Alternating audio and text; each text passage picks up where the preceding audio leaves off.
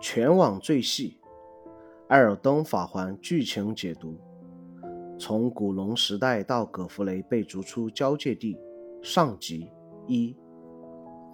小黑盒作者考拉老同学。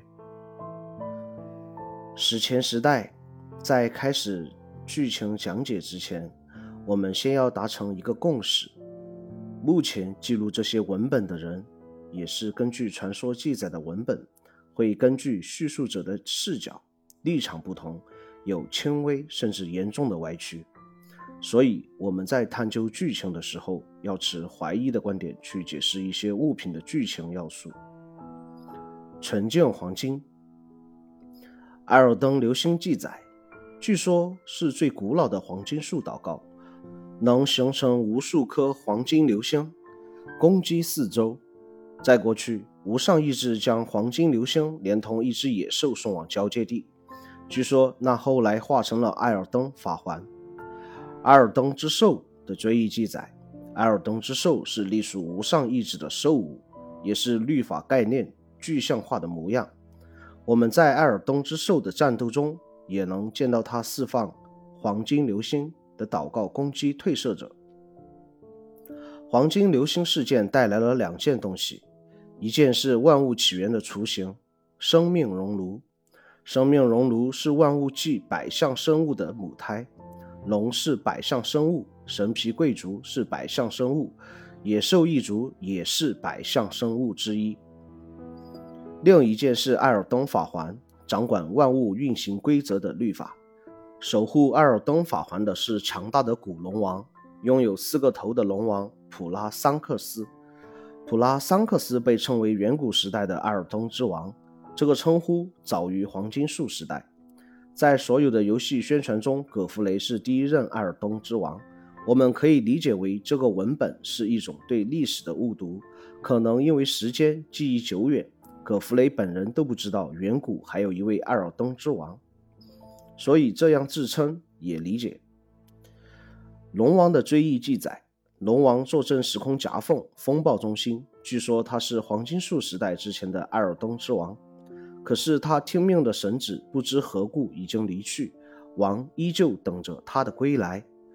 此时的龙王坐镇时空夹缝风暴中心，不过好景不长，这位神有一天离开了龙王，他就一直等待这位神回归，直到凋零也还在等待。龙王的弱点打击和我们在亚基尔湖遇到的龙一样，都是眼睛处出现金黄色的光芒。这是否说明它们具有黄金的力量？这也佐证了我说的观点：生命熔炉是万物的起源。有个关联性的物品似乎向我们暗示，它们拥有的是纯净黄金的力量。米凯拉的金针记载。为了驱退外在神子的干涉，米凯拉精心制作的一根纯净金针，这是未完成之物。要使用此物，只能前往法姆亚兹拉。据说在该地的时空夹缝风暴中心使用。风暴中心又有什么神奇的特效？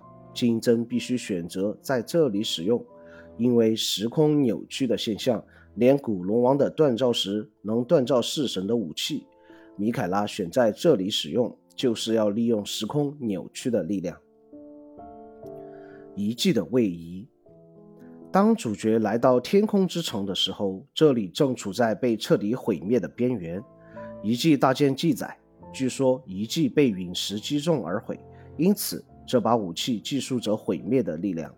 这暗示陨石造成了天空之城如今的毁灭，这也是我们在交界地各处见到的巨型遗迹残骸的原因。但是现在的天空之城已经远离交界地太远，这些遗迹是怎么从那么远的地方掉下来的？显然不太可能。风暴鹰古王记载，史东威尔还存在真正的风暴时，有一位位居群鹰之上的鹰王。然而贵为王者的他，现在不回应任何人的召唤。我们回顾一下古龙王的追忆。古龙王坐镇时空夹缝风暴中心。我们知道，古龙王因为一直等待神的回归，可能一直住在天空之城。那么，是否有这样的一个假设呢？当时的史东威尔处于风暴中心，而史东威尔之上正停驻着天空之城，两者共享一个风暴中心。当陨石击中天空之城之后，风暴中心随之偏移，天空之城也偏移到游戏当前时间的位置，而史东威尔的风暴也随之消失了。生命熔炉。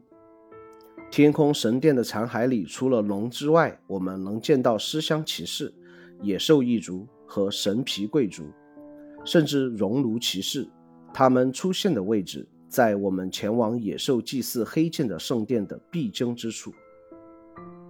神皮贵族归属于萧瑟女王，有文本记载，萧瑟女王掌管着拥有弑神力量的命定之死。在萧瑟女王被玛丽卡女王击败之后。夺去了命定之死，从此下落不明。在这之后，命定之死被野兽祭祀黑剑封印在天空神殿里。而命定之死，根据截止女巫的解释，这是黄金树时代的黄金律法建立之初，首先从黄金律法里面剔除的规则。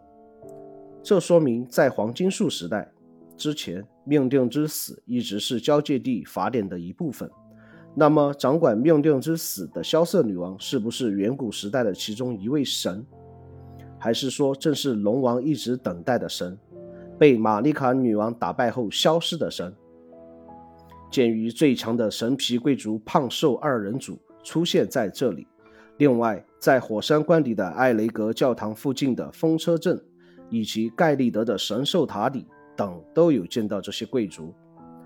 野兽一族在诞生不久之后获得了智慧，慢慢从石器时代走向了铁器时代。我们从天空之城出现的雕像看到，他们曾经应该担任过龙的祭司。法姆亚兹拉的龙教堂以及神殿各处的墙壁摆放的、安葬的、镶嵌的都是这些野兽的尸体。有些野兽拥有上下两排翅膀。很像远古时代和古龙一族融合的产物。亚兹拉的兽人骨灰记载，这是生活在逐渐崩毁的遗迹法姆亚兹拉的其中一位兽人。法姆亚兹拉是祭祀古龙的巨大灵庙，受选的兽人们武器都带有雷电。原来天空之城是祭祀古龙的巨大灵庙。有个有趣的发现，我们能在神殿里看到人形态的浮雕。作为龙的祭祀场，怎么会出现人类的模样？我们不得不找出另一个物品。兰斯桑克斯是佛尔桑克斯的姐姐，据说她幻化成人形，作为古龙信仰的祭司与骑士们互动。如果没有看到这句话，我们根本无从知道那些雕像上的是谁。现在终于给到了我们一个答案，那就是这些人极有可能是古龙的化身。他们化身用的技能应该是类似于拟态的技能。黄金树时代熔炉的百象印记被认为是亵渎和丑恶，甚至出现了专门狩猎恶兆的猎人组织。恶兆一族和混种亚人一族也是百象生物的后裔，属于隔代遗传的产物。可笑的是，这时候还出现了香料医生，他们的目的是寻找诅咒根源和寻找治愈办法。同期还出现了一个群体，专门对将死的恶兆之子提供临终关怀。调香师托利夏的召唤骨灰记载，在过去，托利夏立志治疗恶兆之子等各种玷污现象，可是，在志向破灭之后，转为陪伴他们的死。至少在死之前能过得安乐无痛，这和死眠的起点十分相似。毒发喷雾记载。这是堕落调香师拥有的禁忌技术，含住香粉在口中混合唾液后吐出。据说这原本是用在治疗的技术。我们可以想象一下当时的治疗画面：恶兆之子在调香师的面前，调香师拿出调配好的毒粉，含在嘴里吐出，喷洒在犄角上，试图以毒攻毒来阻断犄角的生长。从初始熔炉到黄金树，从万象包容到化繁为一，初始熔炉可能并非像我们现实中见到的是一个火炉状的东西，熔炉骑士智留亚的树毛和头盔，形象地描绘了这种肉芽状的树冠型的初始熔炉。这个时候的黄金树也在孕育的过程中。星星时代起源，离开天空之城之后，我们看看交界地当前的地理分布。初始黄金树毗邻罗德尔王城，几乎位于交界地的中心位置。黄金树的西面是利耶尼亚区域，这里是卡利亚王室和魔法学院的所在地；南面是林姆格福地区，东南面则是被腐败污染的盖利德。当然，在交界地之外，还有一些我们未知的区域，这在游戏地图里面并没有明确的标注出来。不过，我们可以想象这些地方的存在。深根底层地图碎片记载，在黄金树最深处的树根底层，有着西弗拉河、安瑟尔河两大河的源头，也是广泛分布在交界地地底大树根归宿起点。堕鹰军团一起守在永恒之城的，还有那些调查永恒之城的堕鹰军团。他们不仅永远被留在了地底，甚至还被制作成了战斗骨灰。灵火火把记载。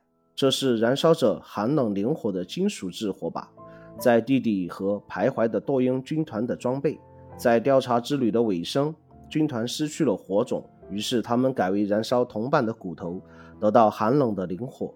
最后，他们永远的留在了地底。